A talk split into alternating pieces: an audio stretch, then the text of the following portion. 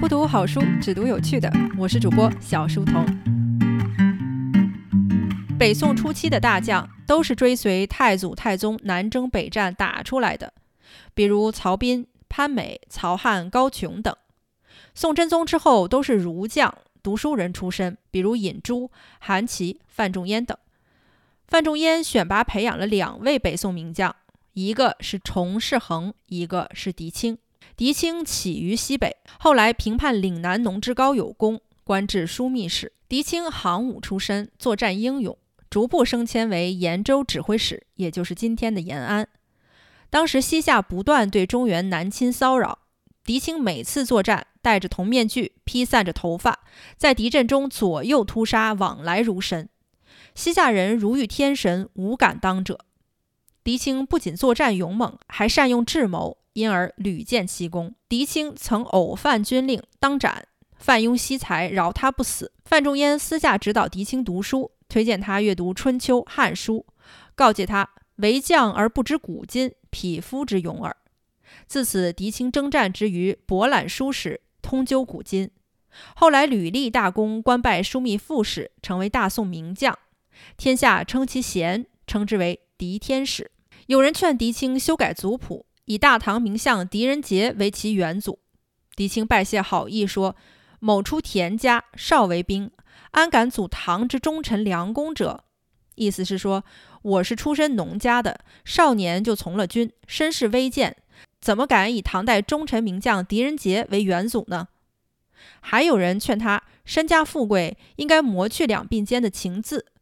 狄青回应道：“某虽贵，不忘本也。”每次到了范雍家，必至祖庙参拜，拜见范夫人，执礼甚恭，对待范雍的子弟，皆以郎君之礼。当时的宋代军队入伍参军，就在两鬓情字，以示身份微贱。许多士兵高升将领之后呢，就会用药洗去脸上的情字，以晦其身世。罪犯充军发配时，也要在面颊情字，有的满脸漆黑。宋真宗杨淑妃的弟弟杨景宗就曾经被情面。富贵之后，用药洗去了脸上的墨迹。宋仁宗皇佑五年，广南壮族首领农志高造反，建立了南天国，号称仁惠皇帝，年号景端。广南包括广南东路、广南西路，后来简称广东、广西。农志高几次归顺大宋都遭拒，索性就反了大宋，改国号为大南国。宋军几次讨伐都被他打得丢盔卸甲。于是，朝廷派出大将狄青前往征剿。行前，仁宗皇帝昭告诸军，由狄青统一指挥，不得擅自行事。狄青大军过了桂林之后，即分部前行。先锋先行起兵，狄青出帐分主机宜，命其他部将安坐饮酒小聚。然后中军出发，各部习以为常。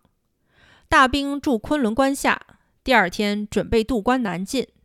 早晨起来，诸将等待许久，不见主帅。等到中午了，还不见人。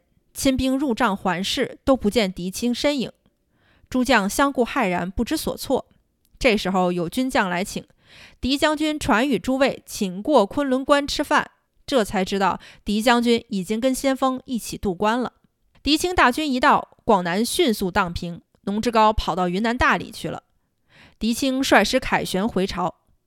出兵之前，宋仁宗曾向狄青许诺，一旦扫平农志高，由枢密副使升职为枢密使，并授同平章事。枢密使是武官最高的职务，相当于今天的国防部长；而同平章事是宰相级别。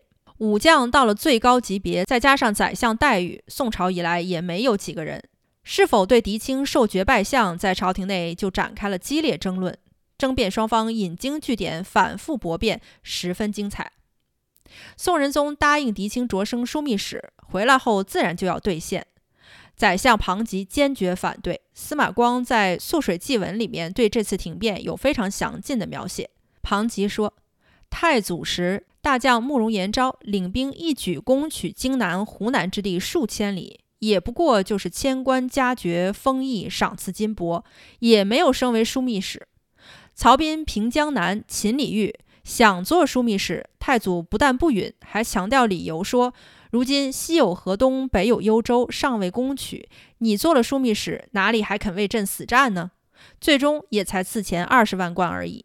可见太祖皇帝如此看重名位，轻视钱财。陛下应当效法太祖皇帝。如今狄青奉陛下威命，荡平农之高，诚可褒奖。但他的功劳比起慕容延昭和曹彬来，那可是差远了。如果就此升为枢密使，加平章事，他的功名就到顶了。但是此时四海尚未安宁，日后狄青再建大功，还有什么可赏他的呢？况且现任枢密使并无罪错，有什么理由罢免他呢？不如加封检校官，赏赐金帛，也就足以酬劳狄青之功了。宋仁宗开始狡辩说，此前御史台的谏官说高若讷推荐胡辉书写的《石经》，可是胡辉是个放荡不羁、没有德操的人。另有一事，高若讷的前导先锋打人致死，谁能说他主帅没责任呢？庞吉进一步辩解。金之官员举荐他人充任京官，只要没受职、没任用，受荐人犯了错，举荐人也不承担责任。况且高若讷是大臣，只是举荐胡辉在本官任上书写的《诗经》，并没有升迁及官职，怎么就能以此为由解除他的枢密使呢？打人致死一事，高若讷当时身在马上，前岛距离他有一里之远，不幸打人致死。高若讷迅速捕之，交予开封府正法，已经依法解决了。高若讷本人又有什么罪呢？况且谏官弹劾此时的时候，陛下已经赦免，不再追究，现在又来翻后账，不应该吧？参知政事，也就是副宰相梁氏插话道：“当年王泽造反，只占据了贝州一个小城，文彦博攻而拔之，还朝之后还升为宰相。”农志高扰乱广东、广西两路，狄青讨伐平叛，一举荡平，提升为枢密使，难道过分吗？庞吉反驳道：“贝州之赏，当时议论已经认为是过分的了。文彦博实为参知政事、副宰相，宰相如有空缺，递补确实也应该轮到他。更何况他有功呢？本朝宰相出入无常，经常更换，但是武臣为枢密使，没有大罪，不能替换。”臣不欲狄青为枢密使，不仅是为国家惜名位，也是为他好。狄青行武出身，很快升为枢密副使，朝廷内外已经舆论汹汹，认为升迁太快，没有先例。如今狄青立了大功，舆论刚刚平息，如果现在赏之太过，又会招来非议，对他十分不利。朝廷上就此争论了好几天，终于说服仁宗皇帝。仁宗宅心仁厚，总觉得亏待了狄青。就想了个办法，朕要加封狄青诸子官爵，如何？庞吉认为这倒是可以，也有先例。于是狄青为护国军节度使，河中尹加检校太傅，几个儿子超迁数级，赏赐金帛甚厚。又过了几日，梁府奏事，仁宗皇帝看着庞吉，笑道：“卿前几天商量狄青官职升和事宜，可谓深谋远虑呀。”由此可见，文臣地位压武将，能打仗的大将越来越少。到了北宋末，终酿靖康之耻。几经周折后，宋仁宗还是找了个理由提升狄青为枢密使，这段公案才算了结了。